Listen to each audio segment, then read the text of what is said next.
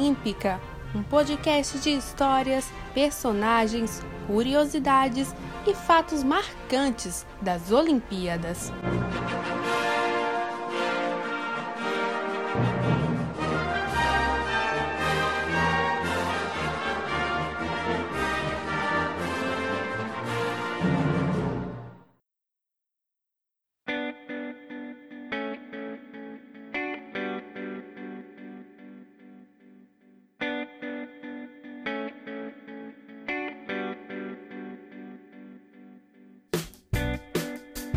Olímpica no ar! Muito bom dia, boa tarde, boa noite ou boa madrugada, né? Vai saber que horas vocês estão ouvindo esse episódio. Seja muito bem-vindo. Este é a Memória Olímpica, o seu podcast de histórias, personagens, curiosidades, fatos marcantes dos Jogos Olímpicos. Nós estamos aqui a cada duas semanas, sempre às quintas-feiras. Nós, você já sabe quem, né? Eu, Eduardo Costa, e ela, Roberta Souza. A gente está aqui sempre contando histórias olímpicas, falando de grandes momentos, de grandes personagens. Hoje vamos voltar a falar de Paralimpíadas. Já tinha algum tempo que a gente não contava histórias paralímpicas aqui no podcast e com uma presença para lá de especial. Nós não estamos sozinhos. Vamos já já apresentar o convidado, mas antes, Roberta. Olá, como vai você? E eu quero saber se você escolheu direitinho a roupa para essa gravação, porque eu não tenho roupa para uma gravação como essa de tão importante que é. Como é que você vai? Ah, Dudu, é sempre, sempre muito bom quando a gente tem um convidado, né, no nosso, no nosso episódio. Então, estou muito feliz, né? Botei minha melhor roupa para esse momento. Com certeza vai ser um episódio muito especial. É sempre muito bom voltar a falar de Paralimpíada, né? É sempre muito bom trazer histórias é, da competição. Então, Hoje só é mais do que especial, a gente tem uma, uma, grande, uma grande presença nesse, nesse episódio. E vamos, vamos contar um pouquinho dessa trajetória que é brilhante, que com certeza ainda tem muita coisa para dar fruto por aí. Muito bem. A gente vai contar hoje a história de uma lenda paralímpica, né? Do Antônio Tenório, o judoca brasileiro que tem é, seis medalhas em Paralimpíadas, quatro consecutivas de ouro. Ele é tetracampeão paralímpico conquistou as quatro em sequência, é o único a conseguir tal feito, um dos maiores atletas paralímpicos não só da história do Brasil, mas da história das Paralimpíadas como um todo. E para nos ajudar a contar essa história, trazer mais detalhes de todas essas seis Olimpíadas, nada mais justo do que a gente conseguir o próprio personagem. Fomos atrás, cavucamos, cavucamos e conseguimos. Deu certo. Antônio Tenório, o próprio, está aqui presente conosco para ajudar a contar a própria história de tantas e tantas medalhas e conquistas. Antônio, desde já muito obrigado, já desde agora, por ter parado aí em meio aos treinos, né? Treinando, já visando a Paralimpíada de, de Tóquio. Parou um tempinho aí nessa agenda para poder falar conosco. Nós agradecemos muito por ter topado conversar e vamos lá falar dessa sua história que é incrível e tem muita coisa para a gente lembrar. Seja bem-vindo. Ah, muito obrigado, Eduardo, Roberta, pelo convite de estar participando da Memória Olímpica. E é um prazer imenso estar respondendo e falando um pouco da minha carreira, contando um pouco de algumas Paralimpíadas aqui para todos os ouvintes de vocês aí. Muito bem, a história paralímpica, a trajetória paralímpica de Antônio Tenório é o tema do Memória Olímpica de número 26. Vamos nessa.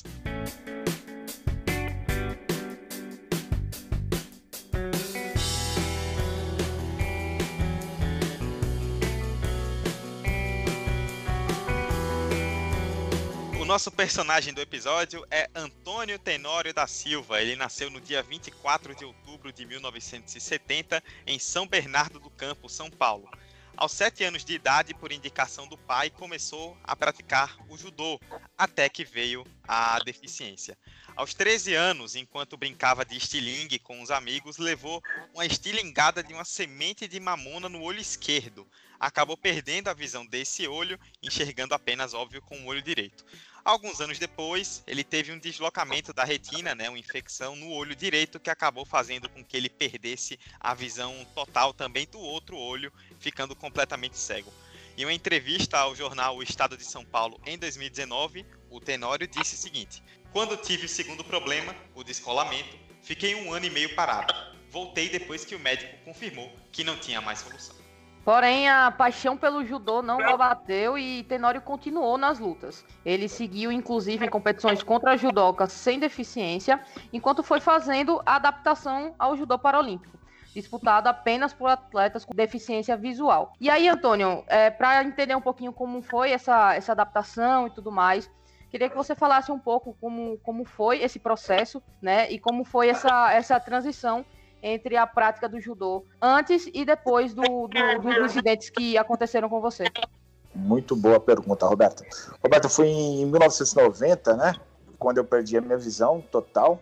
E eu voltei a treinar depois de um ano e meio no ciclo do menino patrulheiro, novamente, já deficiente visual. E ali, por ironia do destino, eu era o mais graduado da turma e eu acabei puxando o treinamento, porque o professor tinha faltado e eu acabei puxando o treinamento para os meus amigos. E ali eu descobri que não tinha nada diferente de um atleta olímpico para um paralímpico, né? E imediatamente eu, eh, recebi um convite do, do, de um amigo meu que chamava Edmilson para voltar a treinar no clube da Volkswagen em São Bernardo do Campo. Eu retornei aos treinos e, e minha primeira competição chegou depois de três meses. É, foi ali no, no clube da Volkswagen mesmo foi o campeonato da Budokan, um campeonato que vinha muita gente, nível brasileiro, gente de todo, de todo o país, que vinha competir esse campeonato. E eu me tornei pela primeira vez uma pessoa com deficiência ser campeão desse, desse torneio Budokan. Boa, boa história, Antônio. A gente não sabia disso. É sempre bom saber essa Inclusive, transição. Inclusive, amiga, só antes de você continuar, uhum. é até bom ele dar essas informações, porque uma deficiência que a gente encontrou, né, um problema na hora da pesquisa, e não foi só ele, né, quando nós fizemos o um episódio sobre o Sim. Daniel Dias, outro grande atleta paralímpico, foi Sim, uma verdade. dificuldade, é falta de informação. Verdade. É, é, muito difícil a gente achar informação mesmo, né, então é até bom trazer a própria fonte para que ele dê mais detalhes sobre essas histórias e que, fique, e que isso fique guardado, né? Porque é muito difícil achar informação com detalhe de atletas paralímpicos como é, como não é, por exemplo, de atletas olímpicos. É, realmente a gente tem um, uma complexidade bem grande quando a gente vai fazer roteiros em linhas gerais, mas quando a gente fala de atletas paralímpicos, a gente consegue, consegue ver que dá para superar ainda a dificuldade é, de informação, sabe? Então, é sempre muito bom quando a gente consegue trazer um cara como, como o Antônio aqui, né, para nos dar essas informações. Ah, muito, muito obrigado. é isso aí. E bom, gente, para vocês entenderem um pouquinho mais como é que funciona o judô paralímpico, né? Existem três categorias oftalmológicas, né? Tenório então entrou para a categoria B1, destinada ao cego total, de nenhuma percepção luminosa em ambos os olhos, até a percepção de luz, mas com incapacidade de reconhecer o formato de uma mão. E assim começou a jornada que já dura seis Paralimpíadas. De Atlanta a Rio de Janeiro são medalhas atrás de medalhas. Então, o cara realmente é um fenômeno no esporte e tem tudo para trazer muito em Tóquio. E aí, é, Antônio, eu queria saber um pouquinho de você, se passou em algum momento pela sua cabeça disputar uma Olimpíada em algum momento, se surgiu essa possibilidade ou se realmente para você foi o encaminhado à Paralimpíada mesmo. Ah, ah, não, eu acho que quando eu estava no auge mesmo, como atleta convencional, né, Deus quis que eu ficasse totalmente deficiente visual. Então eu perdi a seletiva, né? Eu perdi a, o time da seletiva que era Barcelona e fiquei deficiente visual. Mas Deus me completou me dando a primeira Paralimpíada que foi em Atlanta, né? Então, querendo ou não, eu estava representando meu país e como atleta olímpico, né? Porque a, a, a paralímpico, né? Não condiz, né? Porque é o mesmo hino, é o mesmo suor que a gente derrama todos os Sim. dias, é a mesma base de treinamento e são as mesmas regras, né? O judô é o único esporte paralímpico que chega a 99% da realidade de um olímpico. Né? A gente só a única coisa de diferença é a pegada que a gente já sai feito, porque o B1, B2 e B3 também lutam junto, né? Então eu posso pegar muito bem um cara que enxerga um B2 que enxerga, um B3 que enxerga mais do que um B2 e está ganhando dele, onde com um B2 e um B3 chega no nível de um olímpico. Entendi, perfeito. Não sabia desse detalhe, não sabia desse detalhe quanto às regras. É muito interessante ter essa perspectiva de atleta mesmo, porque eu acredito que exista muito alguns esportes que exigem, exigem mais adequação, mas que, que ótimo que o judô é, é, é inclusivo a esse ponto de não precisar de tanta adequação, né? Mostra muito o, o como, como o esporte é, é incrível. Pois é, a memória olímpica também é aprendizado, tá pensando? Com certeza, o tempo inteiro. Bom, a gente vai entrar agora na jornada paralímpica para valer, né? Uma a uma. Vão ser seis Olimpíadas que a gente vai comentar: Atlanta, Sydney, Atenas, Pequim, Londres e Rio de Janeiro, cada uma com história de medalha. Vamos relembrar uma por uma a partir de agora.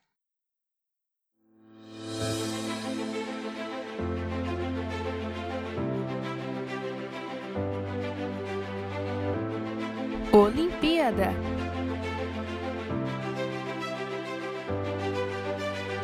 Começando o bloco olímpico com os Jogos Paralímpicos de Atlanta em 1996. Até aquela edição dos Jogos, o Brasil tinha 14 medalhas de ouro nas Paralimpíadas. Eram 12 no atletismo e duas na natação. O judô havia ganho três bronzes na Paralimpíada de Seul, em 88, que foi quando o esporte estreou nas Paralimpíadas, mas passou zerado em Barcelona, então havia uma expectativa por um resultado mais positivo em Atlanta. O início da trajetória dourada do judô é, nas Paralimpíadas, com a primeira medalha de ouro, foi é, justamente em 1996, e o responsável foi este que está conosco aqui, Antônio Tenório.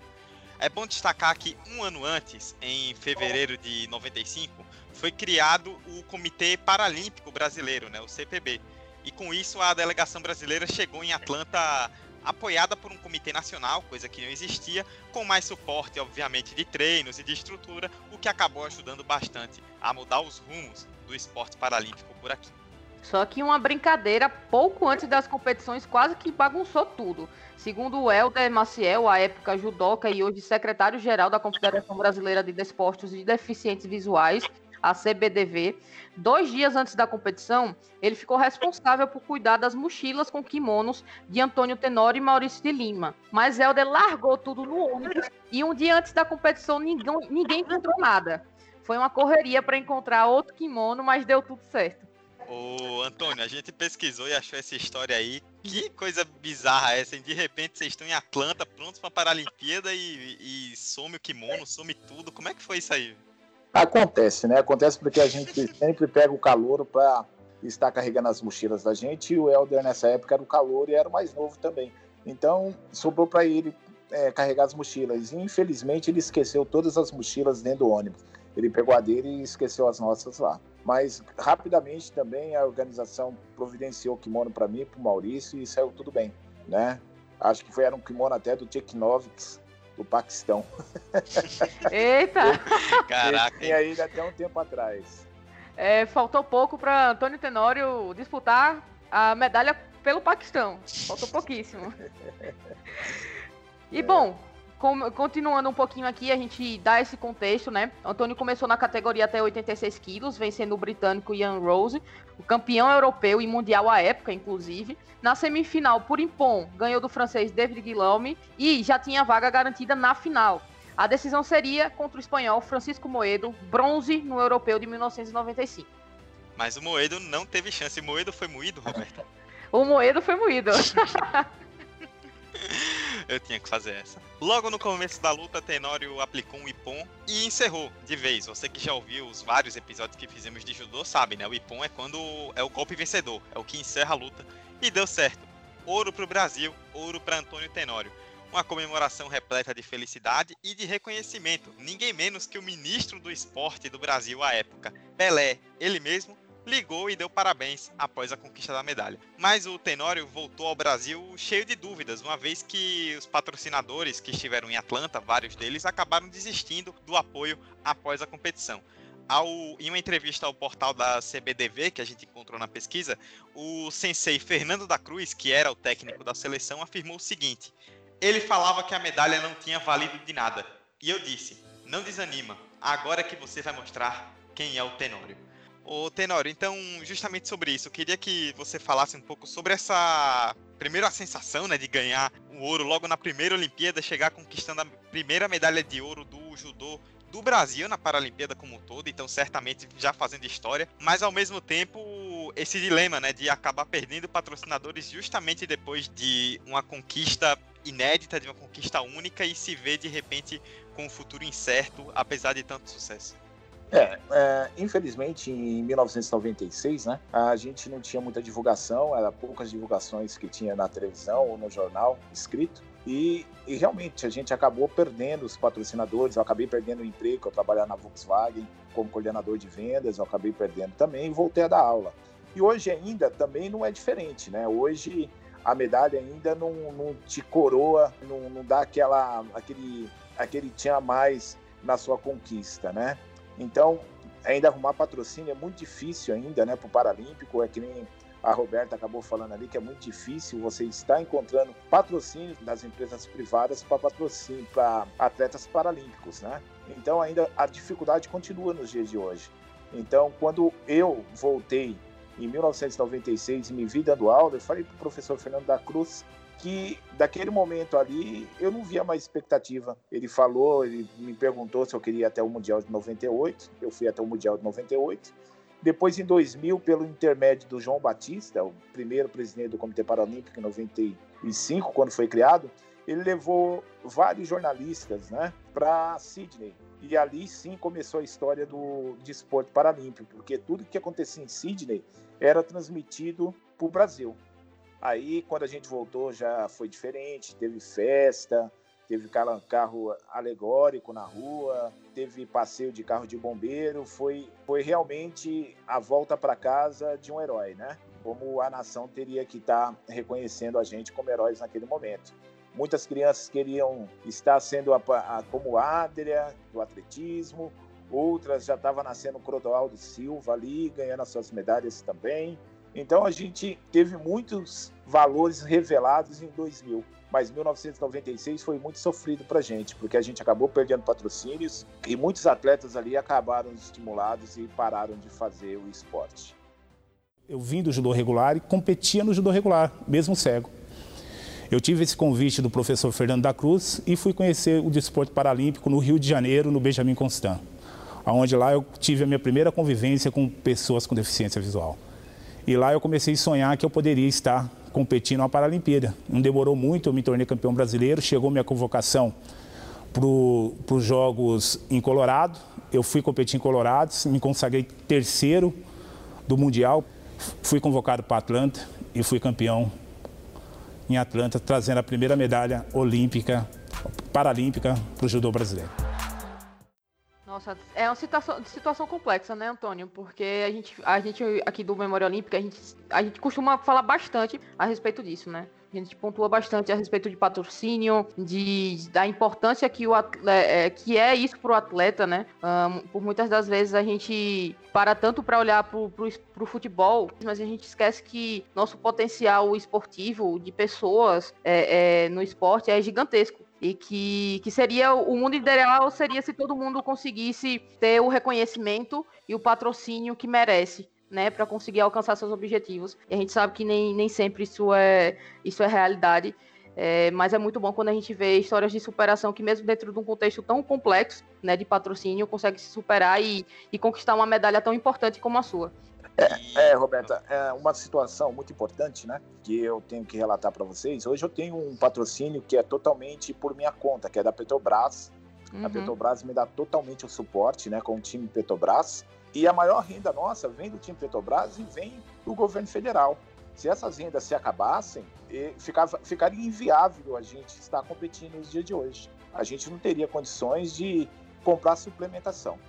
E, Roberta, só antes de você continuar, sim, sim. Uma, uma pequena curiosidade. O Antônio falou aí que tem o patrocínio já fixo do time Petrobras. Outra atleta patrocinada pelo time Petrobras é a Ágata, do vôlei de praia, e os dois convidados olímpicos, né, os dois atletas olímpicos que já apareceram no Memória Olímpica são justamente Antônio Tenório e Agatha. Então, se a Petrobras quiser patrocinar a gente aí. É, já tá, a gente já tem o. Nós estamos aceitando. É, nós estamos aceitando também. Estamos divulgando o Petrobras aqui, viu? Por favor. Vamos lá, vamos falar um pouquinho de Sydney 2000 e de Atenas 2004, né? Que são aquelas duas conquistas consecutivas aí, é, para dar continuidade a esse, esse papo bom de medalhas aí. E aí, quatro anos depois, como a gente, como, como eu pontuei, né, Sydney 2000, vieram é, esses jogos e uma mudança muito importante. Tenório deixava de competir na categoria até 86 quilos e subiu para a categoria até 90 quilos.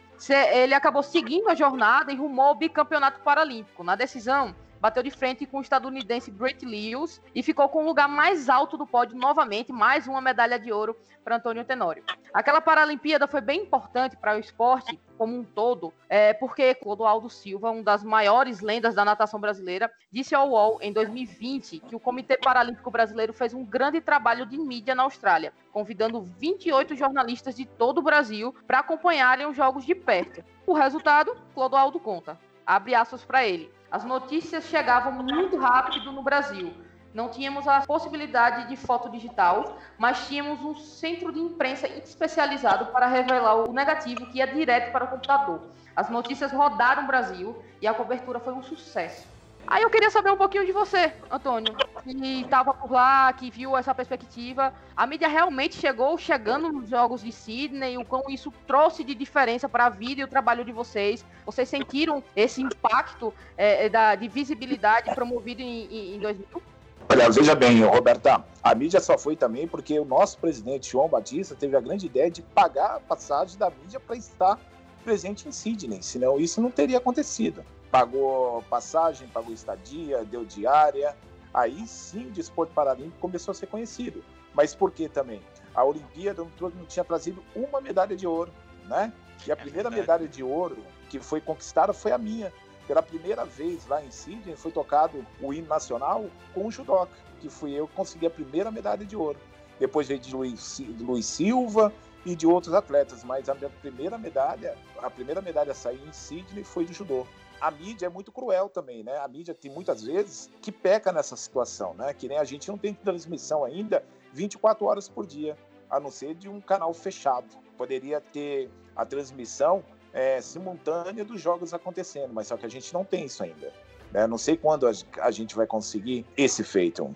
E por isso essa dificuldade ainda de muitas coisas está acontecendo. Lógico, evoluiu muito, mas a gente tem algumas dificuldades ainda dentro da mídia e com patrocínios particulares, né, de empresas privadas. Bom, Tenório foi bicampeão paralímpico na Olimpíada de Sydney, mas ainda era pouco, ainda era muito pouco. Quatro anos se passaram e ele estava firme e forte em terras gregas, Olimpíada, Paralimpíada de Atenas em 2004. E uma novidade para essa edição. Em 2004 foi a primeira vez que a Olimpíada e a Paralimpíada foram realizadas sob a batuta do mesmo comitê organizador local. O Jucinei Costa, ex-treinador da seleção brasileira, afirmou em entrevista também ao portal da CBDV o seguinte: a gente separou a declaração dele.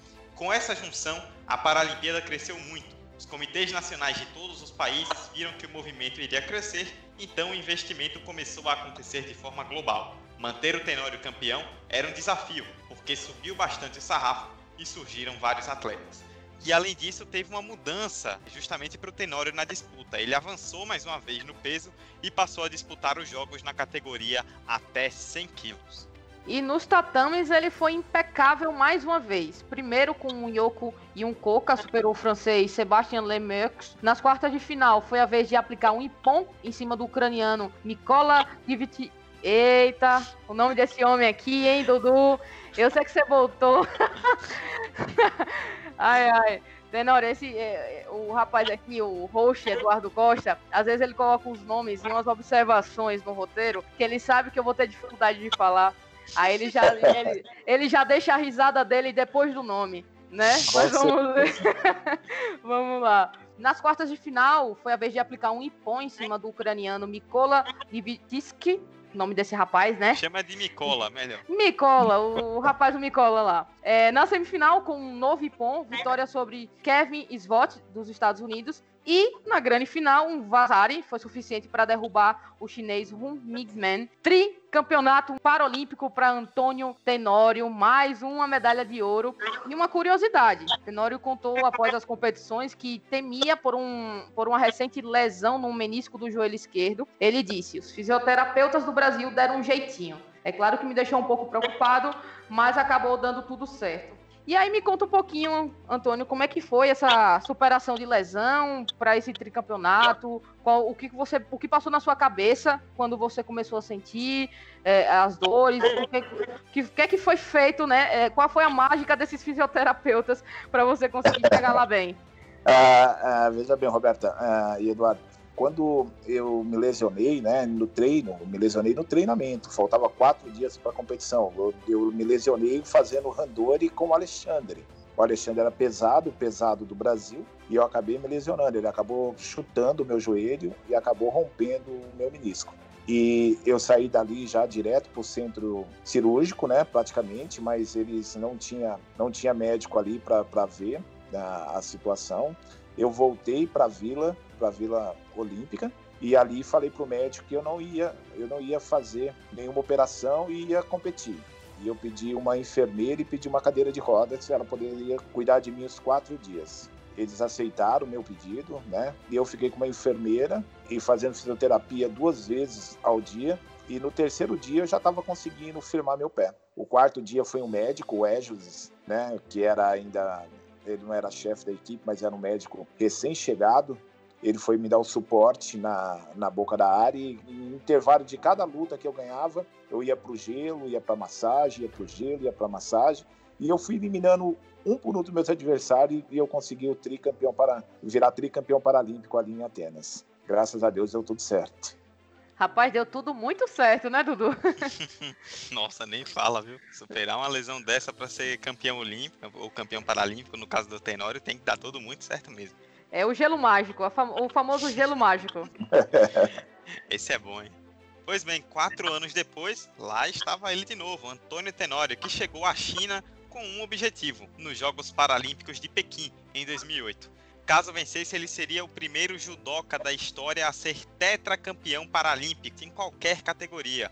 Era um feito realmente espetacular, né? Desafio dado e desafio cumprido de forma magistral. Dessa vez não houve mudança de peso e o Tenório continuou disputando na categoria até 100 quilos. E para conquistar o ouro, ele teve que passar por quatro adversários: o iraniano Hansenadri, o estadunidense Miles Porter, mais uma vez o ucraniano Mikola, que eu não vou me atrever a, a pronunciar o sobrenome ah, desse rapaz. ele fugiu, ele fugiu. Esse, esse eu fujo sem problema nenhum. É. E o Karim Sardarov do Azerbaijão na final. Detalhe que todas as lutas vencidas foram por Ipon, ou seja, o golpe vencedor que matou todos os confrontos até o final. Um domínio realmente incrível até chegar a mais um campeonato olímpico. No dia 9 de setembro de 2008, aos 37 anos, Antônio Tenório fazia história, o primeiro tetracampeão paralímpico, e de forma consecutiva, 96, 2000, 2004 e 2008. Após a conquista, o Sport TV ele afirmou: Quando me perguntaram se eu iria conseguir trazer a medalha, eu disse que não sabia. Agora eu estou aqui realizando o meu sonho. Quando a gente conquista um resultado como este, abre portas para outras pessoas que não conhecem o esporte paralímpico.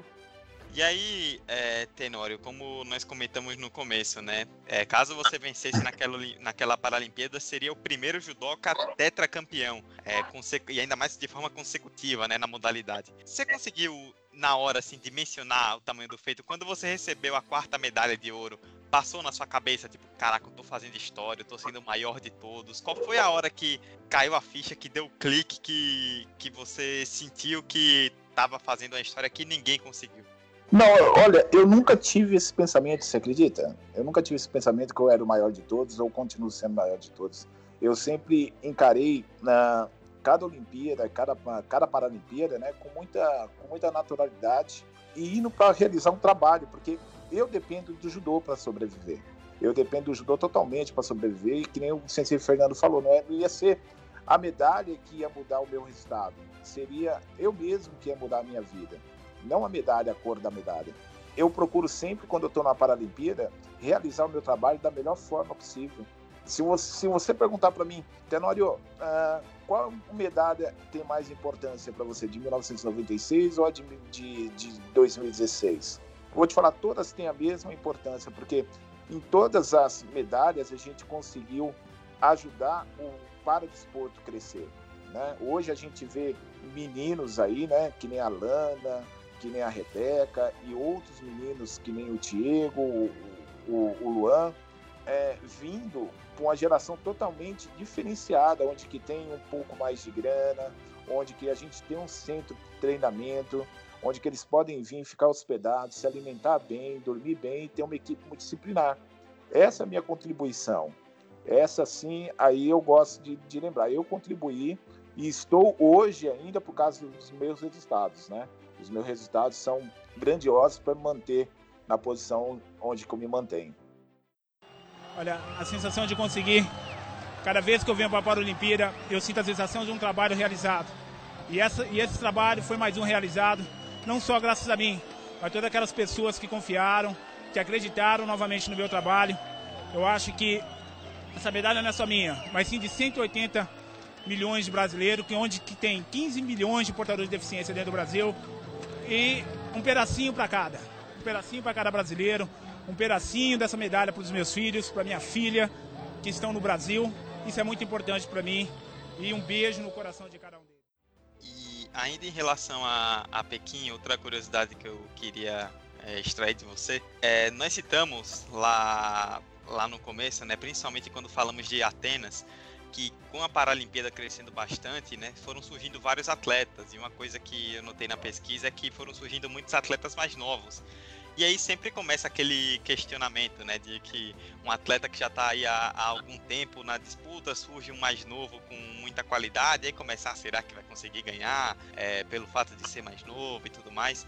E aí, é, na, na cabeça do atleta, no caso na sua especificamente, bate uma coisa assim, tipo, ah, estão falando que esses novinhos aqui vão chegar e vão ganhar com tudo, pois eu vou mostrar aqui para eles quem é que ainda tá ganhando.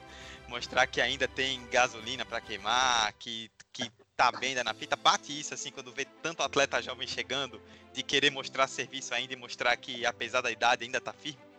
Não, eu não tenho. Olha, cara, assim, lógico, né? A idade chega para todo mundo. Eu vou chegar em, em Tóquio 2021 com 51 anos não sou nenhum menino mais, não tenho o mesmo fôlego, mas a experiência e não querer subestimar o seu adversário consta muito mais, sabia? Quando eu entro na área de competição, em Pequim mesmo, eu tinha 37 anos, competindo com moleques de 20 anos, todo mundo falou, ah, será que o Tenório vai conseguir? A gente conseguiu trazer e coroar um filme que a gente estava fazendo lá, que era B1 Tenório em Pequim, com a medalha de ouro. E ali eu me tornei tetracampeão paralímpico toda vez que a gente uh, subestima o nosso adversário, né? Falando assim, ah, um garoto de 20 anos vai pegar o Tenório que tem 50, vai dar aquela canseira para depois jogar, ele vai acabar perdendo, ele vai, cometer, ele vai começar a errar demais e nesses erros são cruciais, né? No esporte não pode cometer erros, porque quem cometeu o erro primeiro vai pagar o, vai, vai pagar o preço. Inclusive, para você que está ouvindo aí o episódio, tem no YouTube B1 Tenório Pequim, esse esse filme aí contando essa conquista do Tenório em Pequim 2008 vale muito a pena assistir. Vamos seguir então, depois de quatro medalhas de ouro consecutivas, era hora de mais uma Paralimpíada, quatro anos depois, em Londres, 2012. Para aquela edição, houveram algumas mudanças na comissão técnica brasileira. E o desafio era claro, né? Manter o Tenório com alto rendimento para encarar o, outros adversários no tatame, principalmente mais novos, foi justamente o que a gente debateu aqui agora. O nível elevado da disputa o colocar, colocava ainda o Tenório como um dos melhores do mundo para aquela Paralimpíada. É, na estreia, ele venceu o tailandês Sahas Srijaurung com um Ipon. Muito obrigado, Roberto, por me colocar uma pronúncia muito difícil. Devolveu, deu troco em mim aqui ao vivo. Mas nas quartas de final, o brasileiro encarou o Vladimir Fedin, da Rússia, e sofreu a sua primeira derrota na carreira paralímpica. Depois de sofrer duas penalidades em um Yuko contra apenas uma penalidade do adversário, Tenório perdeu a luta, mas ainda estava vivo por uma medalha, né? Quem acompanha os nossos episódios de judô sabe que em determinado momento quando você perde, você cai para a repescagem onde ainda briga pelo bronze. Na repescagem, o Tenório venceu o Aramitsu Kitazono com um Yuko de vantagem e depois contra o iraniano Hamed Alizadeh encaixou um Ippon mesmo depois de ter sofrido um vazare, medalha de bronze, no fim das contas, para Antônio Tenório. Não era um ouro, mas já era a quinta medalha paralímpica consecutiva. E aí, Antônio, como é que ficou isso para você na época, né? Como você falou, o esporte é feito aí de vitórias e de derrotas. E você é acostumado a ganhar, né? Quatro Paralimpíadas consecutivas, ouro, ouro, ouro, ouro, e de repente vem uma derrota nas quartas que depois se transformou em bronze. Mas como é que fica no fim das contas? É, a, é uma alegria pela medalha? Isso se mistura com algum tipo de frustração por não ter ganho ouro? Como é que foi para você naquele momento? Para mim, em momento algum, houve frustração, tá? Porque uma medalha de bronze numa Paralimpíada ou numa Olimpíada é um feito muito grandioso. Por quê? Porque você está dentro dos quatro, entre, entre os quatro melhores do mundo. Mesmo se eu ficasse em quinto ou em sétimo, seria um feito incrível para quem vem estava já disputando a quinta Paralimpíada. Então, a gente eu tirei ali como uma lição muito grande, porque eu não tinha o foco totalmente na para em 2012. Eu estava disputando uma eleição, né? E estava em treinamento também. Então eu acabei perdendo o foco. Quando a gente perde o foco, foi aquilo que eu falei. A gente comete erros, erros e os erros são cruciais. Então a gente acaba perdendo. E, e a medalha de ouro escapou, mas eu voltei muito feliz porque eu me mantive entre os quatro melhores do mundo. Boa, bem demais. Tá vendo, Dudu? Medalha, medalha. Medalha, Não, medalha. Pois é. E a, gente, e a, gente, aqui, Roberta, né, costuma falar isso também. Entre é, alguns mantras que são são meio fixos em todos os esportes, né? Que a gente aqui no Brasil tem muito uma coisa de que se ganhou é o melhor de todos, se perdeu é porque pipocou. É, tem muito disso. tremeu na luta, é porque não conseguiu, não é porque o rival é bom, é porque eu não consegui vencer, porque eu pipoquei, eu tremi na hora. E às vezes, esporte é isso, né? Tem dia que você ganha, tem dia que você perde. Natural, né? Como tudo na vida. É.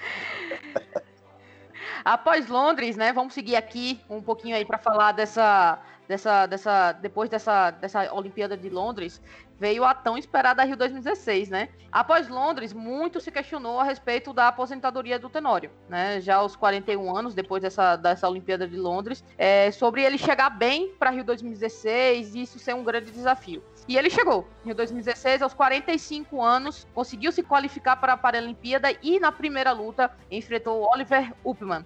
Após passar pelo alemão, ainda encarou Christoph Skelly e então o vice-campeão mundial, uzbek Shirin Sharipov, vencendo no finalzinho. Brazil are in there with him. He can afford a penalty, actually. Just needs to block out with his arms. Five seconds left. Oh, and he nearly gets a score there as well. He gets a Yuko, in fact, right on the bell, and he's through to the final yet again. It didn't happen for him in London, but it definitely happened here on home soil. And he's had five Olympic finals, Paralympic finals. Na grande final, o embate foi contra Guang Gae Choi, o sul-coreano campeão em Londres 2012 e 17 anos mais novo que Tenório, e pela segunda vez na carreira paralímpica, o brasileiro sofreu um ipom. Ainda assim, com uma grande demonstração de espírito esportivo, Tenório abraçou o rival e ergueu o braço dele para receber os aplausos da torcida presente no ginásio, e um ato muito bonito, muito representativo, que fala muito sobre é, o espírito esportivo de fato, o espírito, o espírito olímpico, paralímpico, é, que ronda, né, sempre que a gente vê uma Olimpíada ou uma Paralimpíada. E aí eu queria saber um pouquinho de você, Tenório, né, como foi uma, uma Olimpíada em casa, como é que foi receber esse carinho da torcida, né? E, e, o fato dos jogos serem justamente em casa mudou alguma imagem, visibilidade do, do paradesporto no país? O que é que você percebeu depois do, dos Jogos do Rio 2016 nesse sentido? Olha, para mim, os jogos de Rio 2016 foram os jogos mais difíceis, porque cortaram praticamente todos os meus patrocínios, né? Eu perdi alguns patrocinadores que me mantinham em treinamento em, alto, em alta qualidade de treino. E, e, foi uma dificuldade muito grande, né? Onde que eu tive que fazer vaquinha online. Eu passei por várias dificuldades aí para chegar em total concentração 2016. E eles querendo ainda me aposentar, eu não vendo um ciclo muito bom, eu não, eu não classificava em campeonatos na Europa, eu não, eu não classificava em Mundial, não estava classificando em outros campeonatos. Então estavam questionando muito a minha parada. Foi quando eu viajei para os Estados Unidos, passei 20 dias nos Estados Unidos treinando com o professor Xingo e ali eu aprendi novamente a fazer judô. Eu voltei para o Brasil, comecei a treinar o que ele tinha me ensinado lá e eu consegui esse grande feito aí de estar conseguindo uma medalha de prata. Uma medalha de prata para mim em 2016, ouvindo a galera gritar meu nome dentro do, do ginásio, foi a coisa mais satisfatória para mim, porque eu, eu vinha da decepção muito grande, né? Porque tinha perdido os meus patrocínios, todos os meus apoiadores, e ali eu pude mostrar para todos que não é a idade que impedir que a gente trazer, trouxesse mais uma medalha para o Brasil e eu trouxe a minha sexta medalha para o Brasil ali em Rio 2016. e hoje, né, eu me sinto muito grato, muito grato mesmo por todas aquelas pessoas que lotaram o, o, o ginásio e me incentivaram a conquistar a minha sexta medalha. É, uma curiosidade que eu queria saber de você, Antônio, em relação à Olimpíada do Rio também, é que muito se falou na Olimpíada, né, antes da Paralimpíada, foi um grande tópico de debate aqui no Brasil e no mundo inteiro, pra, na imprensa mundial, a respeito do. Roberta vai lembrar bem disso, a respeito do comportamento da, da torcida brasileira, né? Que muita gente reclamava lá fora que a torcida estava sendo meio hostil, vaiando adversários estrangeiros, que isso não era condizente com o espírito olímpico e tudo mais. Teve jogador, teve atleta publicamente reclamando. Teve o famoso caso do Roberta lembra do francês de salto com vara? Ah, sim, sim. Do Renault Lavillenie que saiu falando que se sentia humilhado por causa daquilo, chegou a comparar com o nazismo, uma coisa bem péssima, mas ele fez esse tipo de comparação. No caso das Paralimpíadas, é, Antônio, como é que foi essa questão da torcida para vocês? Óbvio que o fato de estar competindo com a torcida ao lado, né, a favor, por ser brasileiro, é diferente, mas vocês sentiram algum tipo de reação nesse sentido da torcida contra outros adversários? Ou foi uma coisa mais pacífica? Como é que foi essa conexão entre atletas e torcida na Paralimpíada aqui do Rio? Olha, a torcida nossa, né, a torcida brasileira é bagunceira mesmo, né, cara?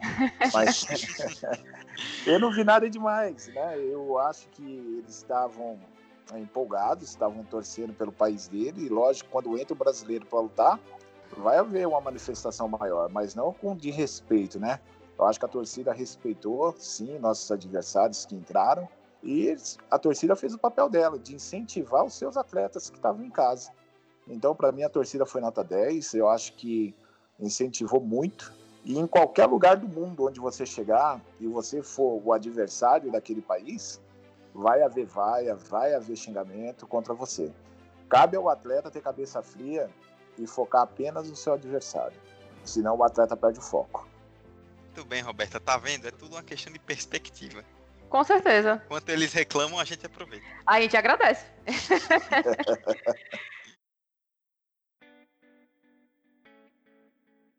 Bom, contamos aqui então a história de seis Paralimpíadas de Antônio Tenório no judô.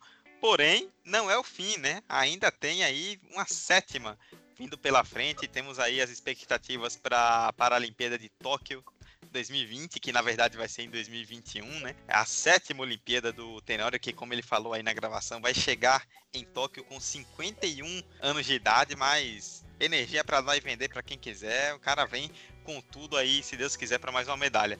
E aí, é, Tenório, eu queria que você falasse um pouco a respeito dessa questão do, do adiamento, né? Eu sei que Roberta também é, vai querer saber mais algo sobre isso também, mas já começando de agora, é, havia uma expectativa muito grande, né, pela Olimpíada, pela, pela Paralimpíada, acabou sendo tudo adiado para 2021. No caso das Paralimpíadas é uma coisa ainda mais delicada, né, porque muitos atletas por N problemas acabam sendo grupo de risco.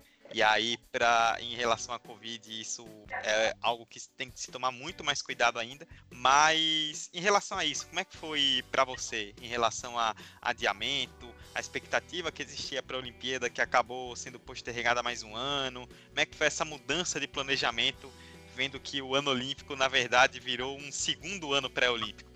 Olha, a gente encarou com muita naturalidade, né? Porque não havia condições do, do Japão estar realizando uma Olimpíada e uma Paralimpíada com todo o sofrimento que o mundo estava passando, né? E vem passando.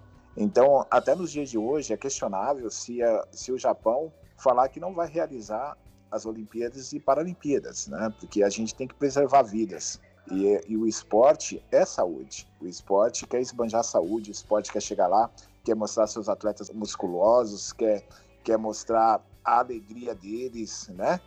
E a gente estava passando por um momento muito difícil no mundo. Eu acho que foi um acerto muito grande do Comitê Internacional de estar adiando a Paralimpíada. Agora, se vai acontecer em 2021, nós não sabemos, nós não temos 100% de certeza. Tem muita coisa acontecendo. Será que os atletas vão estar todos vacinados? Será que vai ser com público, não vai ser com público? Tem muita dúvida ainda. Então a gente espera que até meados do mês 5 a gente tenha uma solução para essa, essa situação.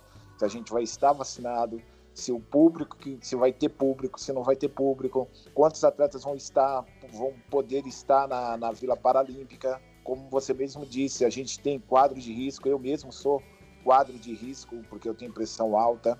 Então a gente tem que, tem que ter uma tranquilidade para estar competindo. Não adianta a gente querer cruzar o mundo, né, para em busca de uma medalha e perder a vida. Né? Acho que a vida vale muito mais e a vida tem que ser preservada. É isso aí, é isso aí. Resumiu bem o que a gente deveria levar para nosso dia a dia, não só para um momento específico como uma competição.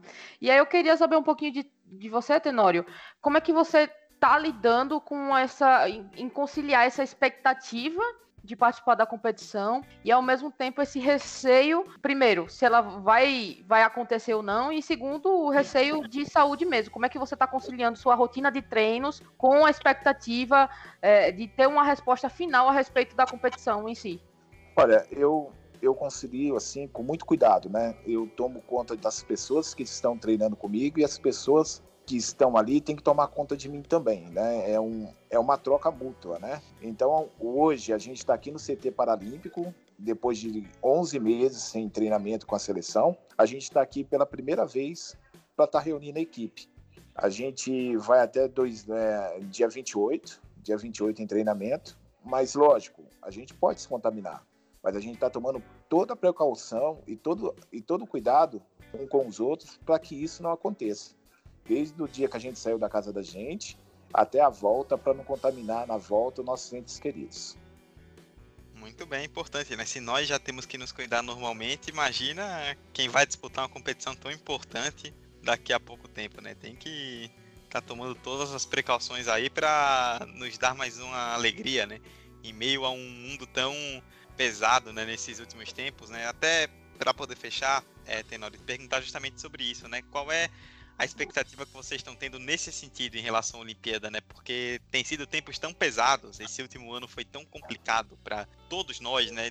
E de alguma forma todo mundo acabou tendo baixas, todo mundo sofreu com essa pandemia. Como é que vocês estão esperando? Muita gente fala que espera que essa Olimpíada seja um marco, né? Uma, uma verdadeira união de povos, né? Uma mensagem para o mundo que a gente está conseguindo superar a Covid, está conseguindo superar tudo isso. Em relação a, a tanto a você quanto a vocês como um todo, né, atletas paralímpicos, como é que tá essa expectativa em relação à Paralimpíada? O que é que vocês estão esperando mesmo é, do que pode acontecer nesse sentido em Tóquio? Ah, o judô ainda, né? Só para relatar para você, Eduardo e Roberta, a gente tem um caminho muito grande ainda, né, para percorrer. A gente tem dois campeonatos classificatórios ainda que vai acontecer em Baku no mês 5 e o outro na Inglaterra no mês 6. A gente tem que ir para esses dois países ainda, competir lá e tirar nossas vagas de lá. Então, no masculino, tem muita gente ainda dependendo desses campeonatos e no feminino também. Então, a gente tem um longo percurso para que a gente chegue lá. Mas você não tenha dúvida, se Tóquio realmente, né, em 2021 for realizado, vai ser uma grande festa do esporte sobre esse vírus da humanidade, vai ser uma festa de povos, né? Que a gente possa estar todos unidos no mesmo objetivo, que é a saúde, que é a paz, que é a tranquilidade das pessoas que necessitam tanto desse, nesse momento de ser vacinados. Tem países aí que nem tem condições de comprar vacina. A gente tem que, que olhar para esses países com muito carinho, fazer o nosso apelo como atleta e que esse, esse pessoal todos sejam atendidos dentro da nossa realidade. Porque o esporte é isso. O esporte é a festa de todos. É isso aí, é o famoso. A gente espera muito que essa Olimpíada seja um ponto de inflexão dentro de toda essa situação, porque eu acredito muito nisso. Eu sou, eu sou uma pessoa apaixonada por Olimpíada, Paralimpíada, verão, inverno, enfim. Muito antes da gente começar a fazer esse projeto, porque eu sou uma pessoa apaixonada pela união que o esporte proporciona. Eu acho que não tem momento mais icônico dentro do esporte do que o, a Olimpíada, Paralimpíada. Então, eu, acredito, eu, eu fico muito emocionada quando eu vejo a chamada que a Globo já tá passando a respeito de Tóquio. Muito bom, hein? É muito boa a chamada. E, e eu acredito que é isso. A gente precisa dessa energia, a gente precisa dessa, dessa, desse respiro e eu acredito que fazendo da forma correta, né, com todas as medidas de segurança e prezando por todo mundo que vai estar ali presente, eu com certeza eu, eu creio fortemente que vai ser um momento único na história da humanidade. Não é só desse ano, é da humanidade mesmo, como todo. Sem dúvida alguma vai ser uma Olimpíada, uma Paralimpíada também, vão ser eventos muito marcantes. Bom, a história, por enquanto, ela se encerra por aqui, né? Por enquanto, que ainda tem Tóquio, quem sabe Paris, né? 2024 é logo ali também, já já tá chegando. É, não, o ciclo é curto, o ciclo é curto, a gente já tem tá 2021, para Paris falta três anos. dá, dá um esticadinho ah, é. ali tá tudo certo. Eu tô, tô sentindo que é. Tenório vai puxar, hein?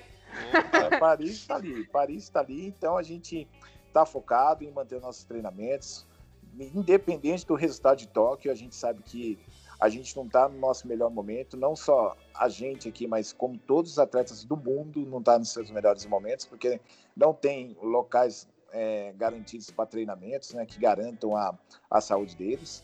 Mas a gente está indo de igual para igual, a gente está indo de peito aberto, no que, o que der a gente vai destrinchar ali, né? E trazer como lição e, e levantar a cabeça e ir para Paris 2024. Quem sabe a gente consiga lá ter uma tranquilidade muito maior de treinamento e trazer muito mais resultados aí para o Brasil. Com toda certeza vai dar tudo certo. É, para a gente fechar então de vez, né, contamos aí todas essas histórias, só para a gente poder descontrair um pouquinho, quebrar um pouquinho o gelo. É, Tenório, você já participou de seis Olimpíadas, né? É, Estados Unidos, Austrália, Grécia, China, Reino Unido, agora Brasil, que já é o seu país, né? Mas conhecendo várias culturas, várias pessoas diferentes, né, povos do mundo inteiro. A gente relatou a situação de Atlanta, né, que de repente sumiu o kimono e vocês tiveram que sair correndo atrás. Tem alguma história assim, algo engraçado, alguma situação curiosa que vocês passaram em algum desses países em tantas Paralimpíadas, algo que alguma história que você conta hoje dá risada, lembra com carinho? Tem algum momento que ficou marcado na sua cabeça nesse sentido? Cara, eu, eu nunca tinha ido, né? E é muito engraçado. Se você pegar pelo lado cômico, é muito engraçado. Mas né, não é pejorativo, não. Mas eu nunca tinha ido, né? Nunca tinha frequentado uma, uma discoteca paralímpica, uma discoteca na Vila Paralímpica. E eu fui, né? Eu fui lá para conhecer. E assim, eu dei muita risada, porque tinha cadeirantes, tinha PC, tinha amputados, tinha cego. Sabe aquela festa gostosa de se ver? Mas assim, muito cômico de você ver assim um cego batendo num cadeirante, um PC um PC falando com você, babando em você e você abraçando ele, falando assim: todo mundo é igual aqui, todo mundo é igual, todo mundo tá na mesma vibe, todo mundo vai vai curtir, vai embora para seu, os seus alojamentos e vai dormir vai, e, e o dia vai, vai nascer novamente para nós todos, sem preocupação de preconceito, e isso para mim foi, foi assim muito engraçado, porque depois a gente começa a pensar, a gente começa a dar risada sozinho com as situações. É, é muito bom. Mas curtiu a discoteca, né? Tava tocando música boa, pelo menos. Tava, tava. Ah, agora sim. Eu sempre, depois do, do campeonato, a gente, nós íamos, né, pra discoteca e a gente curtia muito, a gente gosta muito desses ambientes assim, né, de, de, de descontrair um pouco, né, depois da, da, da competição. Muito bem, pra gente terminar aí numa vibe positiva, numa vibe legal, esse episódio especialíssimo, 26 episódio da Memória Olímpica e tranquilamente um dos melhores, onde contamos a trajetória paralímpica de Antônio Tenório e recebemos o próprio judoca Antônio Tenório aqui para nos ajudar a contar essa história com muitos detalhes, muitas curiosidades que foram difíceis de encontrar em pesquisa, como nós relatamos, né? Existe essa dificuldade, mas com certeza ficou um episódio cheio de informação, com muita história, muita coisa legal para você que está aí nos ouvindo. Eu, Eduardo Costa, e ela, Roberta Souza, nós estamos aqui sempre, como eu falei, é, nas quintas-feiras, a cada 15 dias, a cada duas semanas, contando uma história olímpica ou paralímpica diferente. Roberta, mais uma semana, mais um episódio, dessa vez um episódio pra lá de especial. Sei que você gostou de gravar, de participar tanto quanto eu. Tenho certeza que o resultado ficou incrível e que quem ouvir vai gostar bastante, porque o personagem é sensacional, a história é sensacional e que não acaba por aí. Vem mais por aí em Tóquio, quem sabe em Paris. O futuro ainda é brilhante pro Tenório e foi muito bom poder contar essa história. Rapaz, Dudu, se eu já tinha vontade, aquela vontade antiga que eu comentei contigo de fazer judô, depois de gravar esse episódio com o Tenório, rapaz, eu, eu acho que eu vou me desafiar. Vai, pode. Eu tô, tô afim, eu tô afim, eu sempre tive muita vontade, mas aí Eu, eu nunca tive uma, uma boa oportunidade, porém vou, vou, vou procurar um lugar aqui na, na cidade para fazer é, o esporte, porque de fato, é, cada vez que eu conto uma história a respeito do judô, eu me apaixono mais pelo esporte, entendeu? Então, a e sua... tem um professor aí muito bom, viu? Tem um professor que chama Inaldo Costa aí, ele é muito bom, dá aula, dá aula na universidade, tem vários campeões aí, ele é muito bom. É, eu já ouvi falar, tá? já, já ouvi falar dele. Vou, vou atrás, com certeza. E depois eu te dou o feedback aí, como é que eu tô no, no tatame, viu? Ah, Essa eu quero saber também. Então, assim, gente, adoramos, adorei a gravação, né? Eu queria agradecer aqui o Tenório é, por ter topado o desafio, por ter topado gravar com a gente. É sempre muito bom quando a gente consegue trazer um convidado e quando o convidado é a pauta do episódio é ainda melhor. Então, muito obrigada. Tô torcendo muito por você em Tóquio 2021, né? Agora adequado. É, espero que, que a gente consiga, de fato, que essa Olimpíada aconteça. E com certeza estarei eu na torcida aqui de casa, vendo pela televisão, você conquistando mais uma medalha, porque é o que a gente espera. E do fundo do coração é o que eu torço. Então, muito obrigada, né? E volte sempre que quiser. As portas estão abertas aqui do Memória Olímpica para a gente sempre contar uma historiazinha a respeito do, da vida aí. ah, muito obrigado, muito obrigado, Eduardo, muito obrigado, Roberta, muito obrigado a todos que vão estar nos ouvindo, né? E eu espero que eu tenha contribuído aí para o crescimento do esporte. Não, é, Roberto e Tenório, não sei se estão sabendo, mas essa é a parte 1 do episódio, porque depois de Tóquio tem a parte 2. Com certeza. Com mais uma medalha que vai vir aí. Com certeza, vamos rezar e eu, eu peço que vocês aí orem por mim aí, que dê tudo certo, que a gente possa trazer mais uma medalha para o Brasil. Estaremos com certeza. É, Tenor, a gente agradece mais uma vez aí pela participação, como eu falei no começo, e ele mesmo citou no episódio, né? Tá lá no, no CT Paralímpico já treinando, visando o Tóquio, mas conseguiu abrir aí um espacinho na agenda para poder falar com a gente, super solícito, foi incrível, a gente adorou, e com certeza quem, quem tá ouvindo também gostou bastante do resultado desse episódio. E quem já conhecia, passou a admirar ainda mais. Quem não conhecia passou a conhecer e admirar um grande personagem paralímpico da história dos jogos como um todo, não só do Brasil, e que merece ter a sua história contada como, como tantos outros que, que tem grandes histórias e que a gente precisa documentar melhor e contar melhor para que as pessoas conheçam esses verdadeiros heróis, que esses atletas olímpicos já são heróis conta própria por todas as dificuldades que superam os paralímpicos, então a gente nem tem o que dizer. Mais uma vez, Tenório, obrigado em nome de toda a equipe do Memória Olímpica. Obrigado mesmo por ter vindo e, como a Roberta mesma disse, portas sempre abertas para quando quiser voltar. Muito obrigado.